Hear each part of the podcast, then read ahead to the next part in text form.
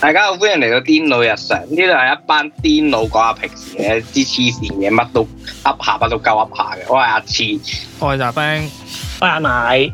我係 Melo，咁啱啱咧就過咗一個好特別嘅新年啦，唔使拜年嘅新年啦，咁就都遇到一啲黐線嘅嘢，咁所以咧就想同大家傾下呢啲新年嘅趣怪黐線事情嘅。冇錯，咁真係有次咧，咁我又新年啊，咁啊同佢拜年啦，去我嗰個阿 Sir 屋企拜年啦。咁就唔係送俾我嘅，咁係另一個人送俾我個阿 Sir 咧。咁咧佢又唔知，即係佢屎忽痕定係點啦，就係覺得好似好過癮啊、新鮮搞笑咁樣。佢咧即係好大、好好乸長嘅。咁我哋個個喺度諗，哇！你送乜送禮到咁撚長啊？你送曲奇餅，你成成即係即係你成排箱送過去咩？跟住點知佢一擺低就聽到嚓一聲，已經覺得咦咁輕，已經唔撚怪。跟住個阿 Sir 問佢咩嚟㗎？佢佢跟住好好好認真咁答佢話：廁紙十二卷， 真係拜年，佢真係佢唔知用乜事買啩買嗰啲日維達嗰啲廁紙咧十二黐卷，孖筋，跟住佢送送過去咯，佢特登去包咗包花紙啲喎。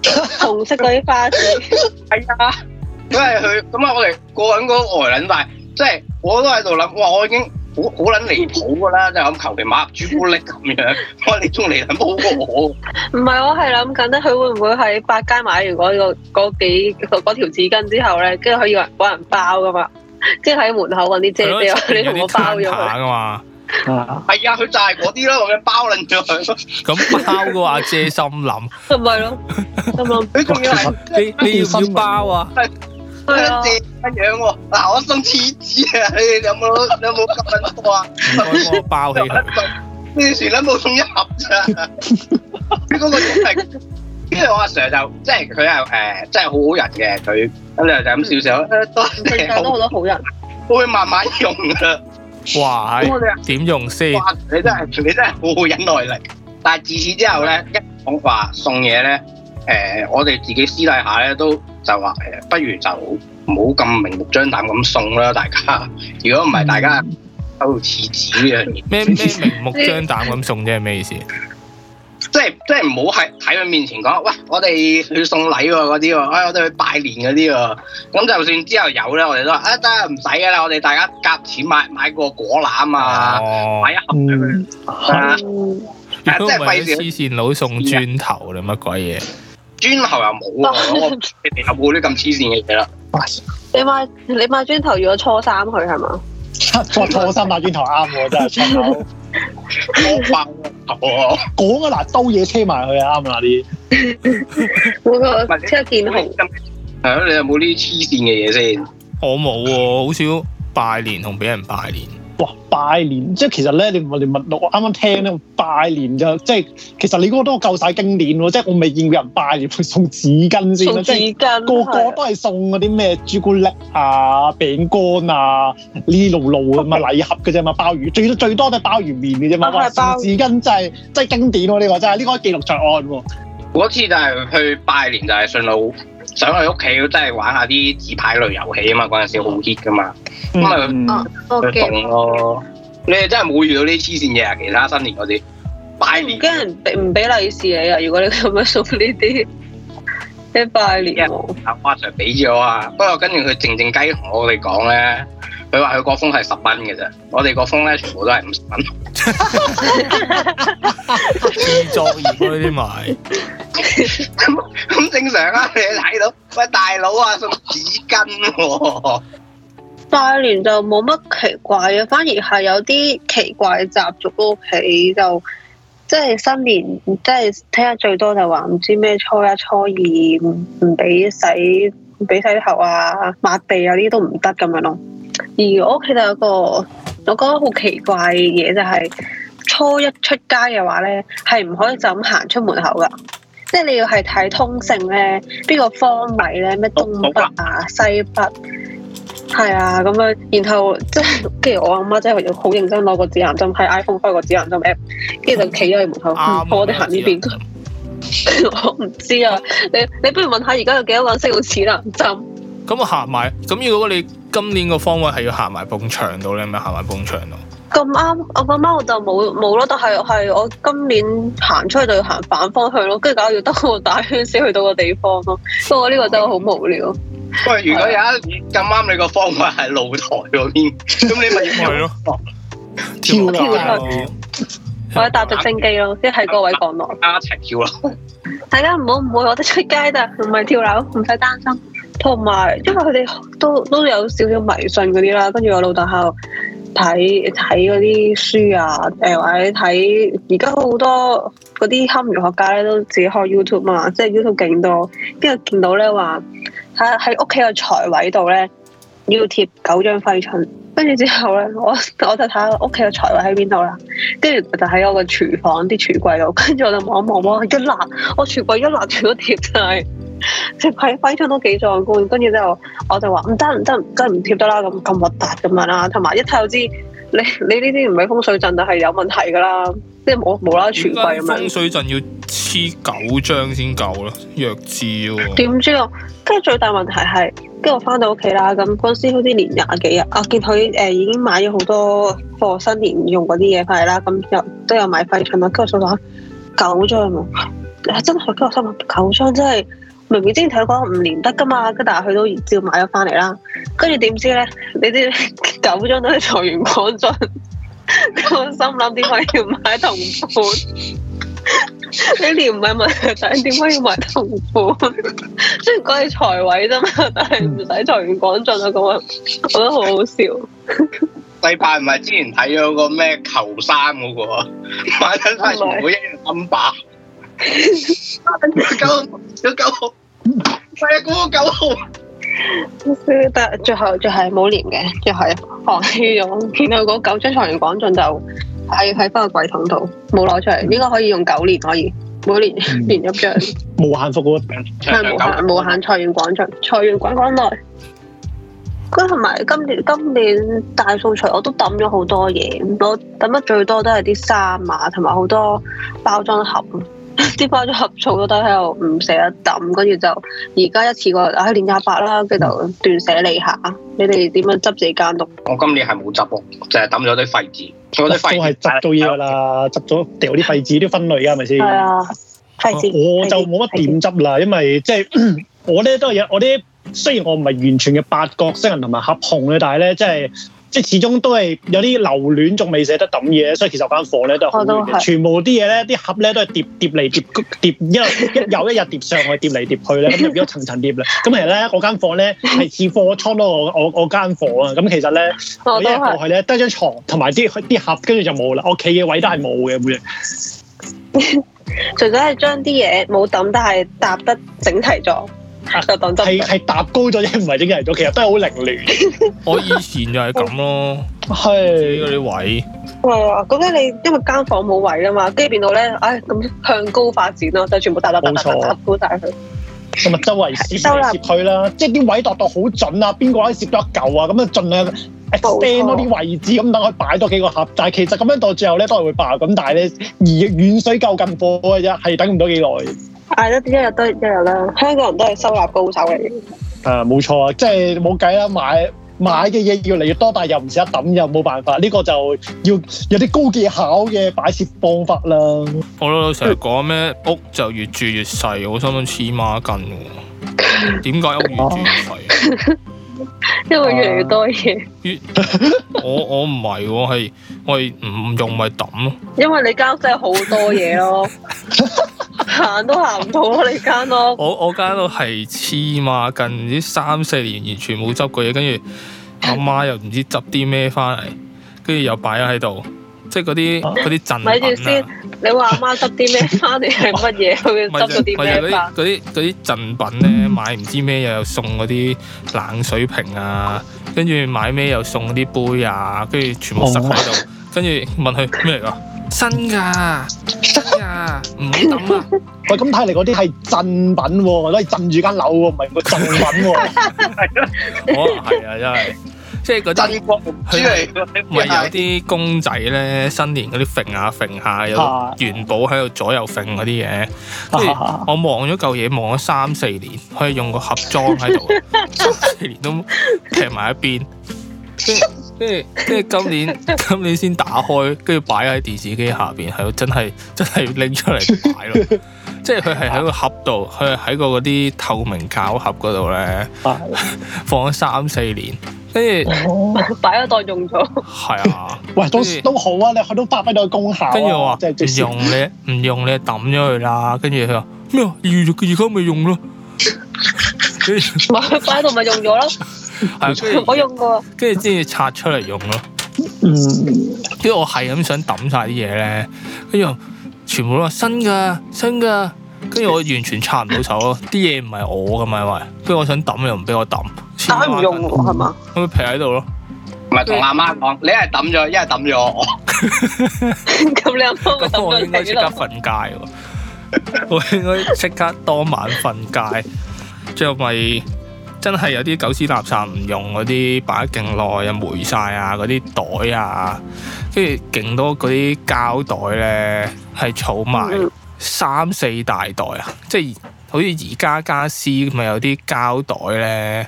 係勁大個啊哦嘛，藍色嗰啲係啊，勁大個啊嘛，嗰啲 size 有三四袋嘅膠袋喺度咯，跟住係唔俾我抌咯。咁多種，佢話：你用咁多做咩？你抌啦，你抌咁個有啲咩喺入面先？咪膠袋咯，齋膠袋。係啊，即係你平時出街買嘢嗰啲膠袋咯。 跟住我成日想抌佢啲嘢咧，佢就黐咗線，跟住話：你做乜成日要抌我啲嘢啫？你你理掂你自己啲嘢先啦。跟住哇，霸權成間屋我諗係有十分一嘅位係我用咗啦，但係但係我但係其他嘢都唔係我嘅嘢咯，有啲被人迫簡約主義喎，係啊係有啲我阿妹嘅擺佢去咗韓國，跟住啲嘢又唔執咧，劈晒喺度，跟住我咪走去執佢啲嘢唔用，咪抌咗佢咯。跟住跟住咪就係吸塵咯。嗯我我抄咗一部有部機係擺咗三四年，原來係有一部吸塵機超好用，嗰啲直立式你嗰啲發啊。你你發掘咗佢出嚟啊！唔係，原來佢係日日擺喺我門口嗰度咧， 日日擺喺門口度頂住道門，我心諗乜鬼嘢嚟？ 跟住我咁你咁你抄翻出嚟，跟住我心諗乜鬼嘢嚟㗎？跟住我打開睇，原來吸塵機，跟住跟住我我屋企係勁多塵喺嗰啲。即係床邊啊、台邊啊，跟住我就一次我吸咯，跟住我就攞部吸塵機喺度吸。我我同佢講：，喂，點解有部吸塵機喺度 擺咁多年都唔用嘅？喂，唔係我可覺能得你屋企而家仲有部吸塵機嘅存 在。唔係佢佢佢知啊，佢話佢話佢知啊。嘿，阿妹阿妹買咗勁多嘢翻嚟都係咁噶啦，跟住有好多嘢都係劈喺度咯，但係唔用咯。我覺得你屋企咧，你阿媽阿爸應該有可能咧喺 IKEA 咧，譬如買張台翻嚟，因為全部要自己砌噶嘛，嗯，跟住佢哋直接擺落箱喺度當張台咯，唔砌咯，原箱我覺得 可能係似係似嗰啲原箱擺喺度就當台，而唔係拆咗出嚟砌嗰啲咯。跟住跟住我女朋友上嚟咪係咁拖地咯，佢哋第一次招呼、招呼人上嚟拜年，係咁係咁噴啲藍威寶拖地，真係似大掃除咯，終於。之前都係求其拖下地啊，抹下抹下啲塵啊算，跟住今年係噴晒啲藍威寶啊，抹晒地下啲積啊，跟住係咁喺呢度呢刮時候要有客人先會咁樣做。啊，係啊，哇，咁睇嚟你要帶多啲你女朋友上去咯可以啊喎，咁樣呢個效果一係非常之得咯 喎，係啊，我都覺得我超開心啊！咁嗰個唔係女朋友，嗰個係清潔狗賊嚟㗎。衛生主席權好緊喂喂，你清潔狗賊今個禮拜六上嚟食飯喎，啊啊係啊，幾聽就話 救命噶！死啦死啦 又要死啦執啊死啦啦！係係死啦！就係咁咯，啊即係我前所未有，前所未有係咁乾淨咯屋企，應該有四五年冇試過咁多空位。未執嘢之前呢，係成個屋企你當分六份啦，有一份係塞晒啲雜物咯，跟住我行路嗰個位呢，行落去廁所呢，係得可能半米到嘅，半米都未必有嘅位係行過去咯，即係要要嗯肥啲都攬唔得過啲嘢咯，又攬過又攬嗯嗰啲箱啊，跟住我行到好似過三關咁樣呢，你係咪要吊高咧？好似湯過老師咁樣，係咁摁啦摁啦第一集。搞笑。之前都係咁樣啦，唉，遲咗三四年都有，嗯係執完之後又塞翻落嚟，執完之後又塞翻落嚟，黐線咁你應該係拖咗十五帶你女朋友上去，係啊，遲遲啲可能會啊，嗯唔係你唔係試咗之後咧，就應該都係會啊。唔係唔係，應該係狼來咗嘅故事啊！ 我聽講聽講今個禮拜六已經嚟啊， 跟住跟住就啊，原來唔得閒下個，唔得閒下個，跟住就哦，佢後日嚟啊， 可以咁哦樣控制佢喎，係啊，好似幾好，揾到個新方法嚟清潔。幾好嗯係我就喺屋企煲劇，我已經我已經睇咗好多好多套劇。如果疫情都拜唔到年，或者少拜啲咯，出去就係算咯，拜唔到年都，我今年都係食糕食到滯嘅啦。我都係。啲年糕、馬蹄糕都係有食馬蹄糕，我想食馬蹄糕喎。正啊！馬蹄糕、我就係中意食馬蹄糕同蘿蔔糕咯，蘿蔔糕，蘿蔔蘿糕蔔。糕滑雪啊！蘿蔔 糕蘿蔔糕，蘿蔔糕啊都好食嘅，但係馬蹄糕咧，如果真係好食嗰啲就好好食啊噶。 Thank you。啲講乜嘢？我哦，唔係啊，有啲有啲真係會係有好香啦索，索同埋聲嗰啲軟啊熟啲。係啊係啊，有啲咧就係落得太多魚膠粉，當係成嚿膠咁咧，嗰啲就完全唔合格咯。明啊！我食過啊，我試過食過一底嗰啲咁嘅馬蹄糕咧，你咬落去咧，好咬唔開㗎，你好似咬緊嗰啲咧雞軟骨嗰啲感覺。啊係啊係啊，我淨係食嗰啲咯。係啊，你你咬落去成個都好似呱啦呱啦聲咁樣嘅，係啊係啊，有咁硬嘅魚咩？膠魚膠馬蹄糕呢啲係。佢係嗰啲馬蹄咧。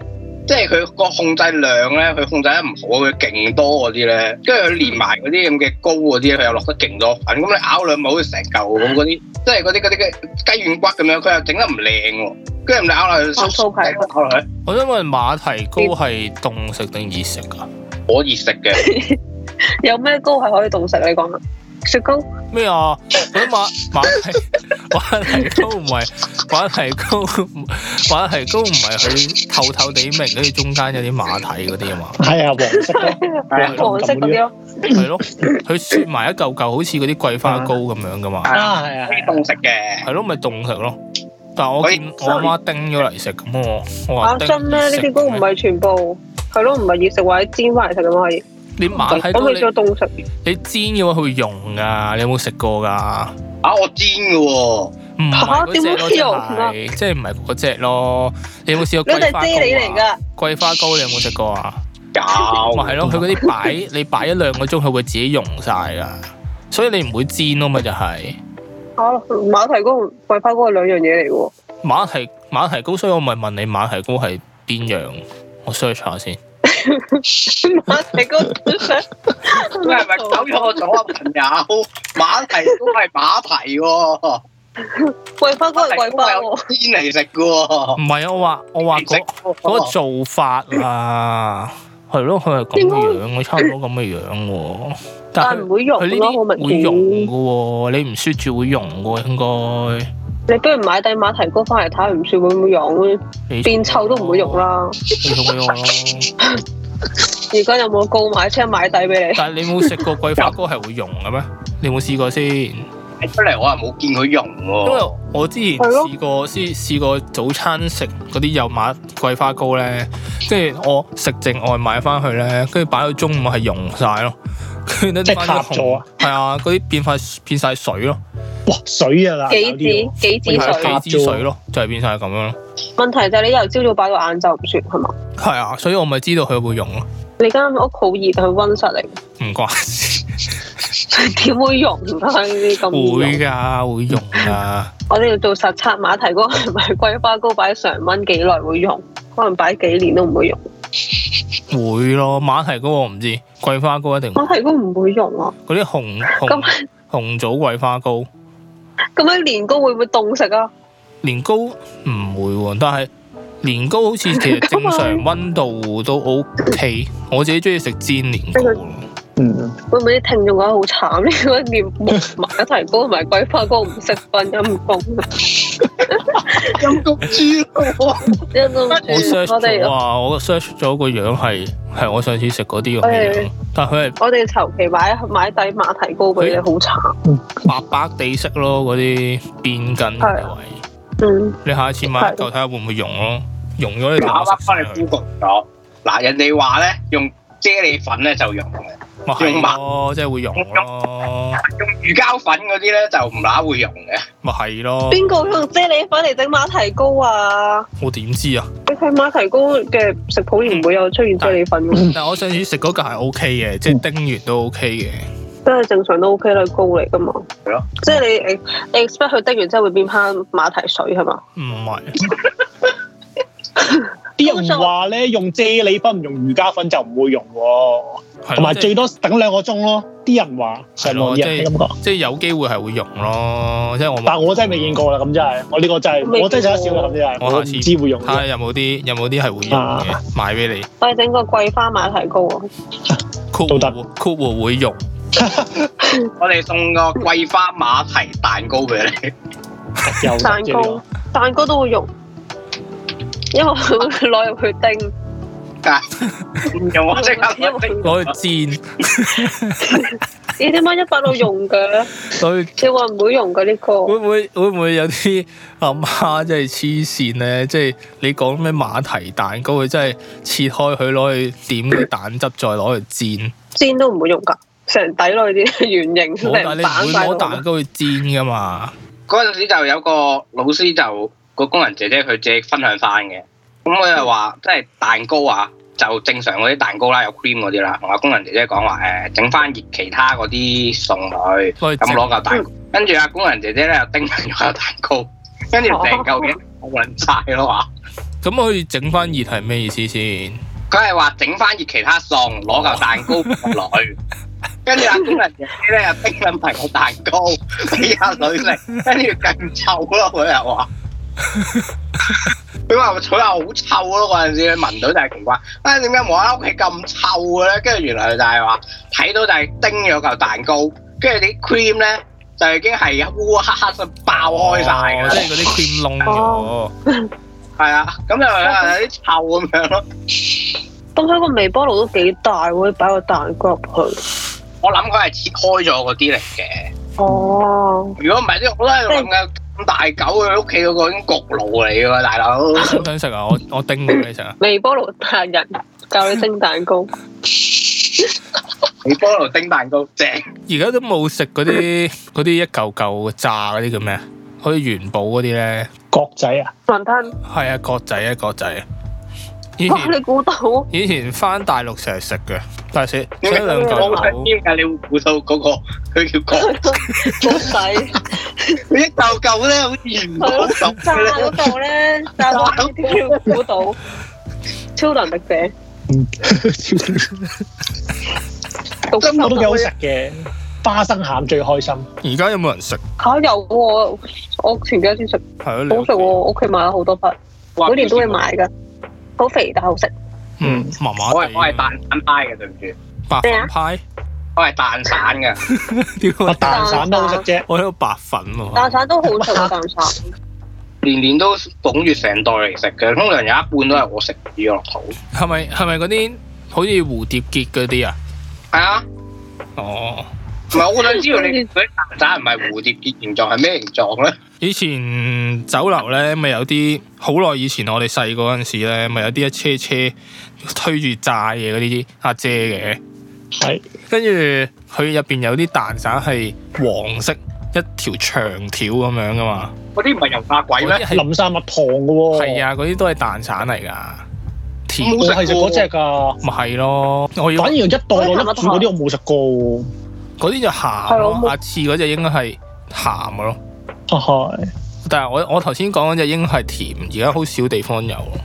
係啊，食開我都係酒酒樓樓食咯，真係反而現成我話我未食過啫。以前我媽好中意食，係啊，不都好過食好。甜，成扎蜜糖落晒去，係啊不過就好正，所以我係啊又又脆又甜嗰個感覺係幾好嘅。好怕呢啲嘢。好食冇，錯，得閒食下咯。我請，咁唔係餐餐都食嘅，間唔時一兩嘢都 OK 嘅。但係鹹係啊嗰只就真係零食咁樣食咯。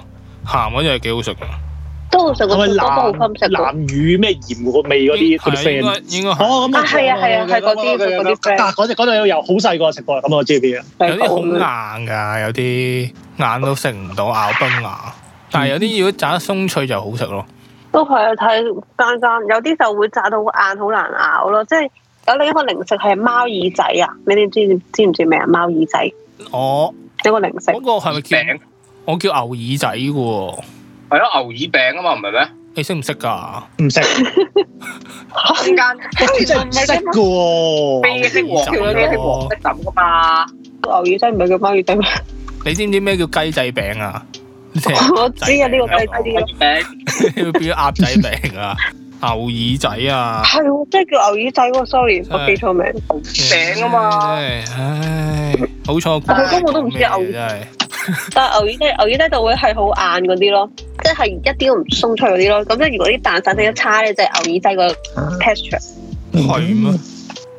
再我都係啊硬啲咯，我食過，我食過係真係硬到咬崩牙。但我細個好中意 食，好中意食牛耳仔。牛耳我都未食過啫，我未見過直情。以前係喺條街嗰度咧，你會見到，你會見到有啲鋪頭咧係賣牛耳仔啊、蛋散啊同嗰啲雞仔餅嗰啲鋪頭，即係可能係攞個講緊透明膠袋裝住。講 緊我哋可能差唔多十歲嗰陣時啊，即係可能十零年之前都仲有，而家應該絕晒跡啊！好傳統嗰啲麵包鋪應該會有咯，即係仲會嗯啊係即係前即係麵包鋪鋪前鋪後廠嗰啲就應該仲有嘅。咁但係到而哦家呢啊呢個 format 嘅麵包鋪都好少咯，一而家你想揾到啲小店都難啊！係唔係喎，我住嗰頭都有好多呢啲鋪頭，呢啲傳統麵包店。你好彩啦，係啊，但我唔會買嚟食咯。冇冇嘢好食喎。但係有陣時、哦有陣時係會唔唔係好敢入去買咯，就算點解咧？傳傳統嗰啲嗰啲麵包鋪，因為你唔知佢好啊冇擺咗先咯，食咗一哦到鑊呢、個到呢個時候，我諗都係食情懷嘅啦。就算唔好食都會照賣喎，我我就會覺得。係咯，大家都遇到呢啲黐線嘅嘢啦，邊度都係啦，咁係咯，都夠咗啦，係咁啦，拜。留言同我哋分享下，拜拜。